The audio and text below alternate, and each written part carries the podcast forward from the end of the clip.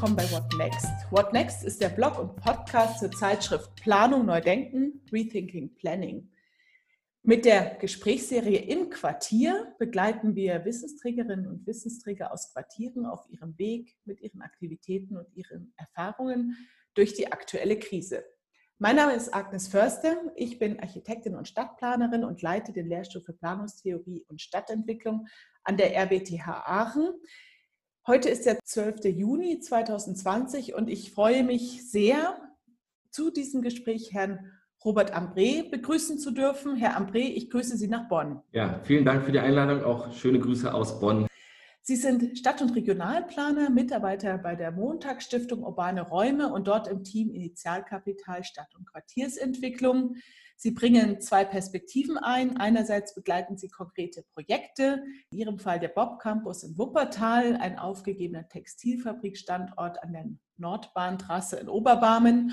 Und andererseits sitzen Sie aber auch in Bonn und sind dort mit im Team zum Initialkapital Stadt- und Quartiersentwicklung, begleiten also auch die strategische Ebene der Stiftung und haben deshalb immer wieder die Gelegenheit, über ihre Projekte zu reflektieren. Herr Ambré, ich würde mich freuen, wenn Sie zu Beginn ähm, uns nochmal erläutern, was die Montagsstiftung Urbane Räume mit diesem Programm Initialkapital Stadt- und Quartiersentwicklung genau für Aktivitäten verfolgt und welche Ziele Sie damit im Sinn haben. Genau, die Montagsstiftung äh, Urbane Räume, das ist eine von drei operativen Stiftungen in der Stiftungsgruppe der, der Montagsstiftungen in Bonn setzt sich seit ungefähr 2012, 2013 in, in ihrem Programm Initialkapital für eine chancengerechte Stadtteilentwicklung. Das ist sehr lang. Wir kürzen das mal mit Inka ab. Inka für Initialkapital.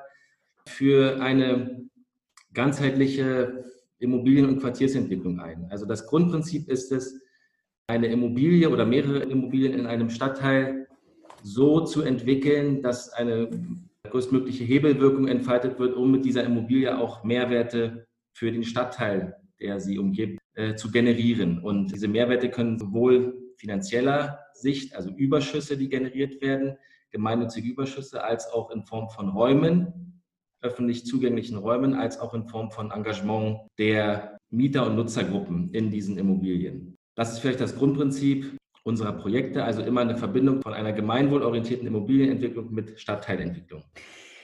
Ich würde mich interessieren dafür, was Sie jetzt für Auswirkungen eigentlich in Ihren Projekten in den letzten Monaten gespürt haben. Sie können da sicherlich mal für Wuppertal sprechen. Ich denke aber auch, dass Sie ja Erfahrungen von Kolleginnen und Kollegen aus der Stiftung haben, die auch andere Projekte und Quartiere betreuen. Was haben Sie für Folgen in den Quartieren erlebt in den letzten Wochen? Ja, also zum einen ich glaube, für viele, auch für uns war es natürlich dieser, dieser Start dieses Lockdowns Mitte März war natürlich erstmal auch eine Zäsur. Und die ersten äh, zwei, drei Wochen ganz praktisch liefen auch über viel über Homeoffice und einer sozusagen einer Staffelung der Mitarbeiter vor Ort, um da auch sozusagen immer eine Präsenz zu haben in den Projektbüros vor Ort, aber nicht sozusagen alle Mitarbeiter gleichzeitig da zu haben.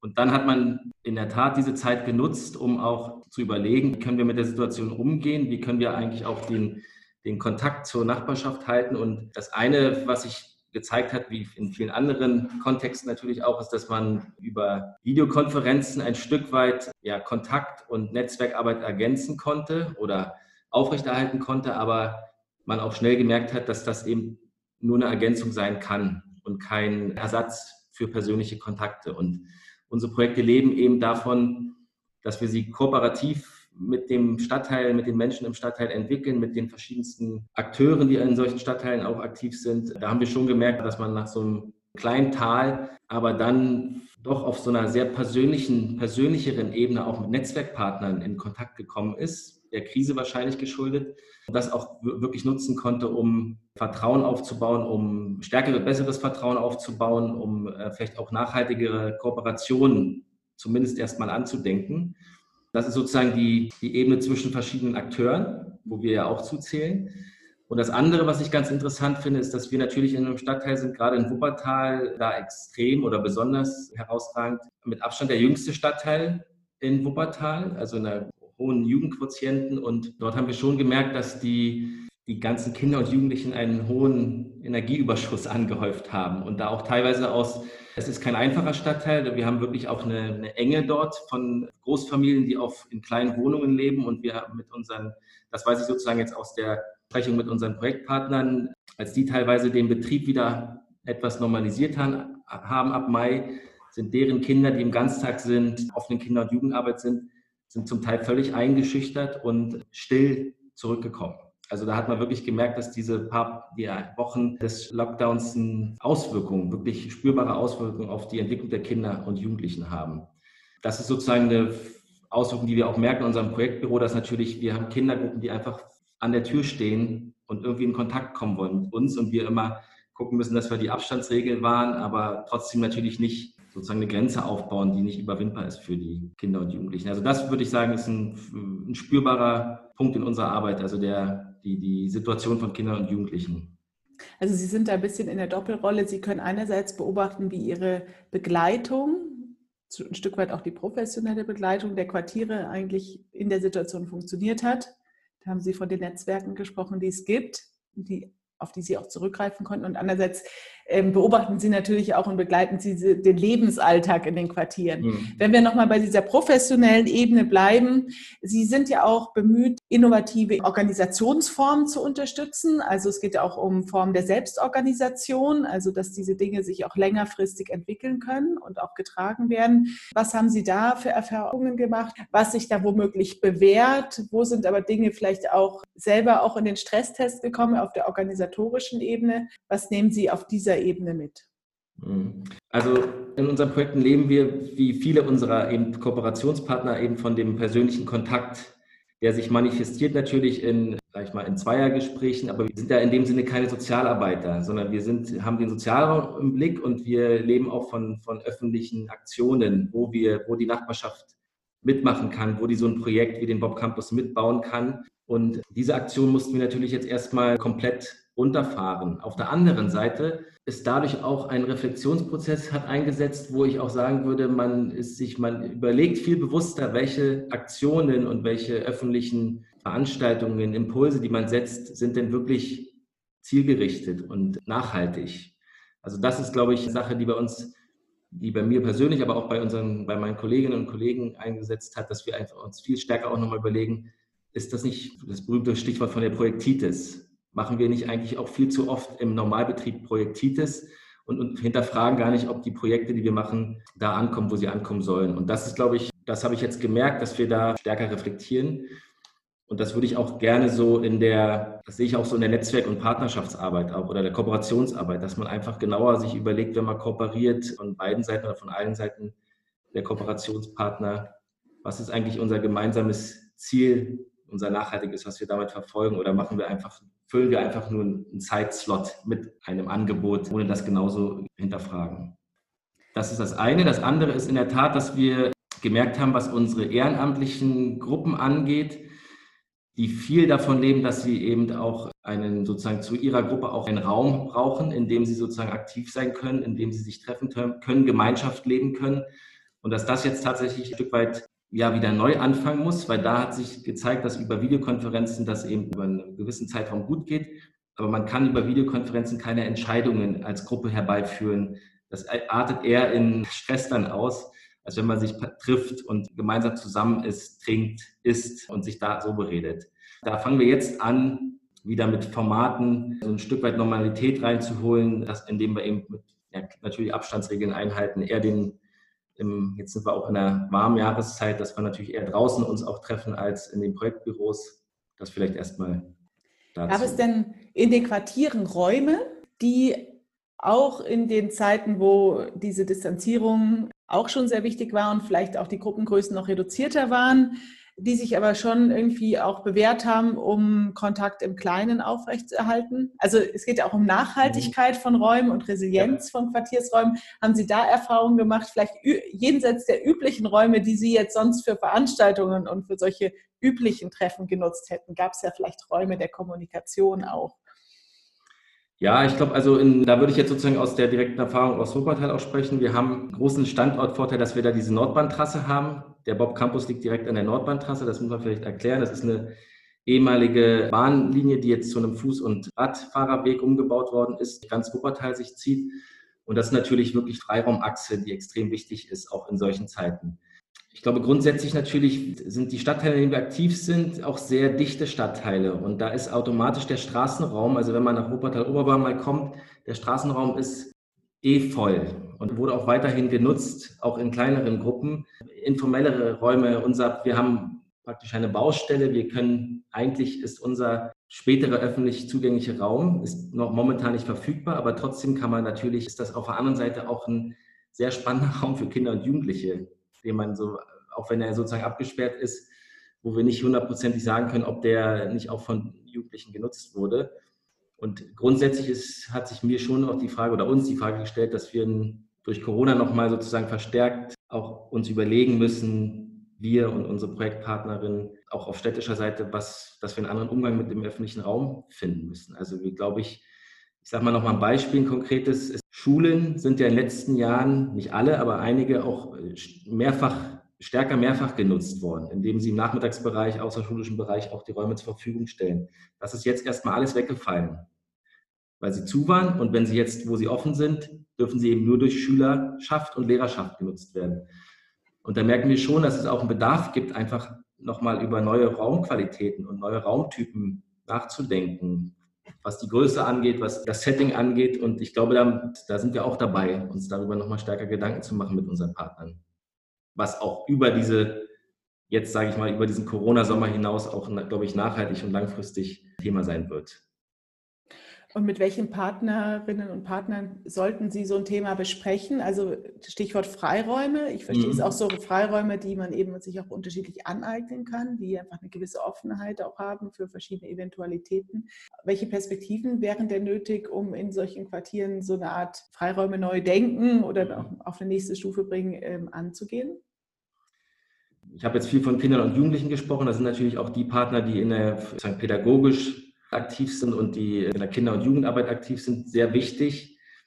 Ich glaube aber, um mal ein Beispiel auch aus Bochum zu bringen, aus dem Bochumer Projekt von uns, dort ist beispielsweise der, die ersten Aktivitäten mit projektbenachbarten Altenheimen gestartet worden. Das ist ja ein Altenheim ist ja eigentlich auch ein Ort, der eine klare Mononutzung hat und eigentlich auch sich kein, kaum im normalen Alltag von anderen Leuten genutzt wird. Und grundsätzlich sind das natürlich Räume, wo man sich fragen muss, kann man die nicht auch stärker sozusagen in den Stadtraum wieder reinholen und nicht so mit, mit so einer festen Grenze belegen. Und da sind Aktionen haben stattgefunden wie Hofkonzerte im, äh, sozusagen im Hofbereich, im Innenbereich von so einem Altenheim. Grundsätzlich stelle ich mir auch vor, dass man auch zum Thema Resilienz vielleicht, dass es auch mehr unprogrammierte Räume geben müsste. Also wirklich Räume, Warum sind Baustellen beispielsweise so interessant für Kinder und Jugendliche? Weil sie eben nicht Jugendliche, weil sie nicht programmiert sind. Und da, glaube ich, muss es auch nochmal Überlegungen geben, wie man da auch die, im Endeffekt die Resilienz der Kinder auch erhöht, indem sie einfach auch solche Räume sich selbst aneignen können, ohne dass sie pädagogisch, sage ich mal, überformt sind oder überplant sind. Das ist interessant mit dem Beispiel des, äh, der Altenheime. Letztlich sind dann Freiräume auch so ein Kooperationsprojekt so verschiedener Funktionsträger, wenn man die Ressourcen heben möchte. Im Quartier müssen dann verschiedene Einrichtungen, die üblicherweise auch die Freiräume für sich benötigen. Auf der einen Seite, wie gesagt, sind jetzt vielleicht die erstmal im ersten Schritt diese Mehrfachnutzung von Schulen weggefallen. Und aber grundsätzlich finde ich, sollte man schon auch perspektivisch wieder verstärkt darüber nachdenken oder es auch umsetzen, dass man eben solche monogenutzten Räume auch trotzdem öffnet für, Stadt, für den Stadtteil, für die Öffentlichkeit. Je nachdem, wie es natürlich klar, das ist immer im Einzelfall dann auszuhandeln, was möglich ist, äh, aber ich würde das grundsätzlich da eben keine Scheuklappen haben, wenn man daran geht. Das ähm, andere Thema, was ja in Ihren Projekten auch sehr wichtig ist, in Bezug auf den Mehrwert für den Stadtteil, ist ja immer die Frage, welche Nutzungen eigentlich vorgesehen sind und wie Sie die kombinieren. Das eine sind ja einfach mal Nutzungen, die man ermöglicht und dazu kommen vielleicht auch noch ganz gezielte Angebote und Services, die man in so Quartieren auch einbaut und aktiv anbietet damit da sich eine entsprechende Lebensqualität auch einstellt. Was haben Sie jetzt in Bezug auf diese Nutzungsmischung oder ja, diesen Mix in den Quartieren für Erfahrungen gemacht an den verschiedenen Standorten? Grundsätzlich ist das, hat ja unser Programm in seinem Titel diesen Begriff der Chancengerechtigkeit. Also das ist sozusagen ein Ziel, was auch uns vom Stifter Karl-Richard Montag äh, mitgegeben wurde oder in die DNA der Stiftungsgruppe auch eingeschrieben ist. Es geht uns darum, Chancengerechtigkeit für Menschen, sage ich mal, die in irgendeiner Form Zugangsbarrieren erfahren oder erfahren haben, zu erhöhen. Da ist unser Ansatz ist einfach, unsere Überzeugung ist zu sagen, da wo Heterogenität stattfindet, da wo Heterogenität auch sozusagen produktiv sein kann und genutzt wird, da ist es, erhöht sich automatisch schon durch Begegnungen, durch Anlässe, die man schafft, äh, wo Menschen zusammenkommen, die sich vielleicht im Alltag nie sehen würden oder zusammenkommen würden, erhöht sich ein Stück weit eben auch schon die Chancengerechtigkeit, die Zugänge, die Chancen für einzelne Personen und egal für, für welche. Also ich will gar nicht sozusagen auf dieser Schiene benachteiligte Person und dann die Person, die irgendwie den Input geben, sondern es ist sozusagen ein, ein, ein gegenseitiges Lernen voneinander. Und das ist, glaube ich, so eine Triebfeder für zu sagen, wir wollen eigentlich eine heterogene Nutzungsmischung, die sich dann eben auch äußert, die natürlich am, ein Stück weit immer an den Bedarfen im Stadtteil orientiert ist. Also nicht irgendwas macht, was wir gut finden, aber was eigentlich keiner vor Ort braucht oder was vielleicht schon von fünf anderen Einrichtungen angeboten wird sondern da auch zu schauen, was, was ist eigentlich eine, eine Lücke oder eine Nische, die man nochmal füllen kann. Und dann sehen wir das eben durchaus eben als sehr bereichernd und kalkulieren eben aber natürlich auch ein, dass es Reibungen gibt in so einem Aushandlungsprozess dieser äh, verschiedenen Nutzergruppen und dass es vielleicht auch nicht konfliktfrei ist. Aber sozusagen im Ergebnis sehen wir da eben schon auch ein, eine Stärkung des Quartiers, aber auch eine Stärkung natürlich der Leute, der Nutzergruppen, die in solchen äh, in unseren Projekten dann auch aktiv sind. Und haben Sie ähm, Beobachtungen gemacht von Funktionen, von Zielgruppen, die jetzt gerade, um mit so einer Krise umzugehen, besonders wichtig sind, die man nochmal zusätzlich im Fokus haben sollte, die aber vielleicht auch aufgrund der Unterstützungsbedarfe besonders nochmal in den Fokus genommen werden sollten? Das könnte ich jetzt so aus dem Stegreif, glaube ich, nicht sagen. Also was, das eine ist, dass wir grundsätzlich in unseren Projekten die also wir sind in Stadtteilen, die sehr an sich schon sehr heterogen sind. Und das bezieht sich in, glaube ich, sowohl auf die Herkünfte, aber auch auf die Lebensstile und äh, Haushaltsgrößen und so weiter. Und dass wir explizit auch versuchen, gerade in dem Wuppertaler Projekt, da spreche ich jetzt sozusagen auch aus eigener Erfahrung, diese Heterogenität der Menschen auch abzubilden, was nicht immer so leicht ist, wenn man auch viel über Partizipation, Beteiligungsansätze geht, kennt jeder ja das Phänomen, dass man, dass man gewisse Gruppen schwieriger erreicht als andere. Und das versuchen wir grundsätzlich in, in dem Wuppertaler Projekt auch ohne, auch vor Corona, sage ich mal, ganz stark zu fokussieren und da eben auch eine Heterogenität herzustellen. Was ich weniger als aus Erfahrung jetzt, sondern eher subjektiv sagen würde, ist natürlich das Thema, dass wir, also zum einen haben wir enge Verhältnisse jetzt durch, wo große Familien auf engem Wohnraum zusammenkommen und wir haben auf der anderen Seite natürlich in den Stadtteilen äh, gerade ältere Leute, die allein in Single-Haushalten oder allein leben und die, wo sozusagen die, die Isolations- oder ähm, ja, Marginalisierung noch vielleicht zunimmt, dadurch, dass sie jetzt eben nicht mehr am gesellschaftlichen Leben teilnehmen. Und dann ist ja sozusagen, finde ich, von vielen Leuten her positiv hervorgehoben worden, jetzt, dass die Nachbarschaftshilfe irgendwie stärker geworden ist. Und das kann ich jetzt, jetzt kann ich sozusagen jetzt nicht nachprüfen, aber ich glaube schon, dass diese äh, 1 zu 1 Hilfe tatsächlich jetzt während Corona zugenommen hat. Aber zur Nachbarschaft gehört für mich immer auch Gemeinschafts- und Gemeinschaftsbildung. Und das ist wiederum Aspekt, der, der darf jetzt nicht runterfallen. Also wir müssen, man muss eben schon auch, glaube ich, diese Möglichkeiten und Anlässe schaffen, wieder, wo auch Gruppen und Nachbarschaften zusammenkommen können. Also es kann nicht nur auf dieser 1 zu 1 Ebene meines Erachtens bleiben, auch wenn die wichtig, natürlich genauso wichtig ist. Aber das ist interessant, dass man eigentlich über diese Prozesse, dass sich Gruppen treffen können, dass sich eine größere Form findet des Zusammentreffens,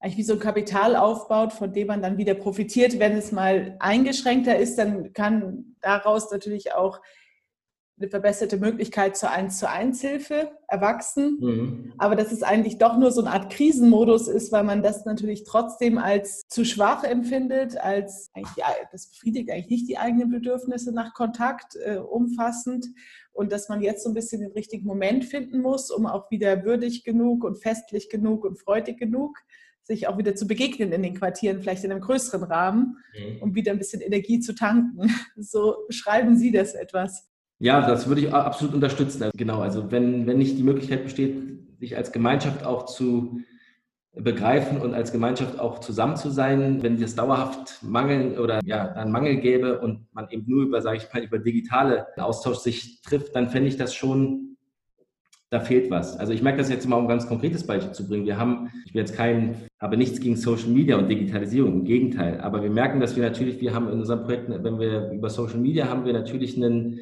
erreichen wir einen Kreis von Menschen, aber das sind oft die, die nicht aktiv in den Projekten sind sondern die tatsächlich irgendwie die Projekte gut finden. Aber wenn es darauf ankommt, aktiv zu werden, sind das meist oft oder viel oft andere Leute. Und das finde ich ist ein ganz spannender Punkt. Also der, die Frage der, ja, die Frage der nicht Konkretisierung, aber der Ernsthaftigkeit, sage ich mal, von Engagement.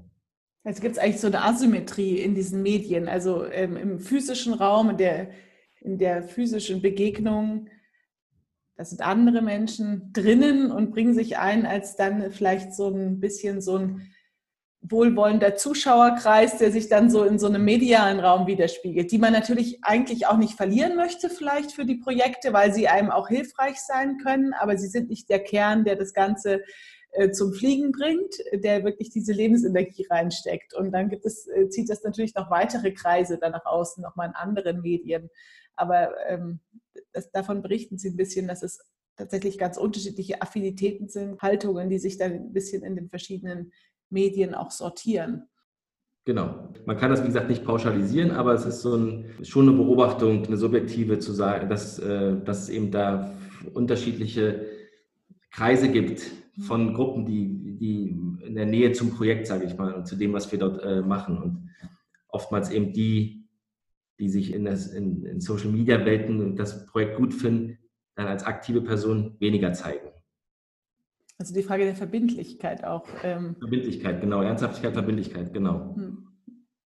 Ja, Sie sind ja als Stiftung sicherlich dabei, ein bisschen zu planen, was Sie jetzt in Ihrem Feld, wenn es um die Quartiere geht, in den nächsten Monaten tun, was Sie vielleicht auch mitnehmen in Ihre Arbeit. Möchten Sie darüber noch ein bisschen berichten?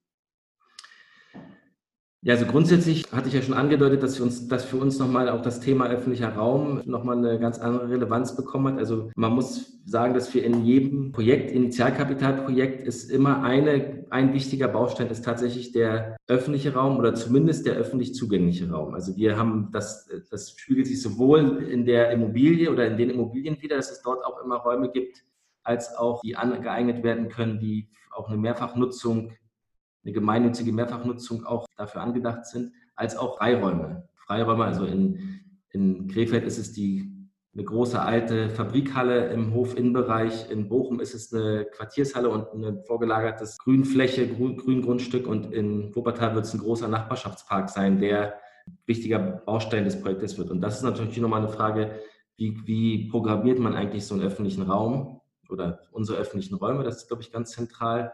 Das würde ich jetzt erstmal als Hauptpunkt sehen. Ansonsten sind wir natürlich, wie hatte ich auch schon gesagt, dabei zu überlegen, wie wir auch mit dem Wissen, dass es vielleicht auch jetzt erstmal in den nächsten Monaten Einschränkungen noch geben wird und auch vielleicht eine, Vorsicht, eine, eine natürliche Vorsicht bei den Menschen, dass wir trotzdem unsere Formate, gerade so wenn wir kooperative Planungsprozesse haben, dass wir die beibehalten. Also wir haben immer Projektwerkstätten in den Möglichkeiten, wo sich Menschen austauschen können, und da kommen dann immer auch 50 bis 100 Leute zusammen. Und das muss irgendwie auch auf diesem analogen Weg funktionieren weiterhin. Und da sind wir gerade dabei zu überlegen, wie man da auch vielleicht eine Mischung hinkriegt zwischen digitaler Information und analoger Information und Mitmachen. Also ganz zentral, glaube ich, dieses Thema der, der Raumnutzung, der öffentlichen, aber auch natürlich der anderen Räume.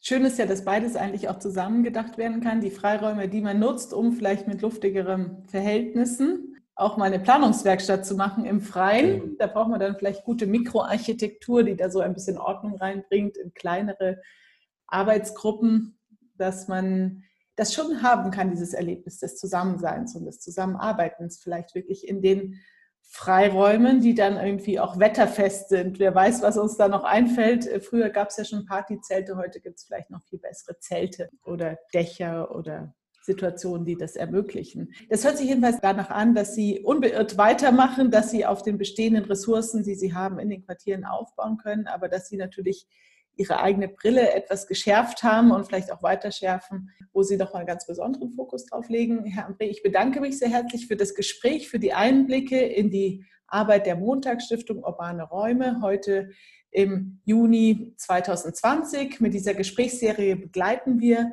Wissensträgerinnen aus Quartieren auf ihrem Weg mit ihren Aktivitäten und ihren Erfahrungen durch die aktuelle Krise. Hören Sie wieder rein.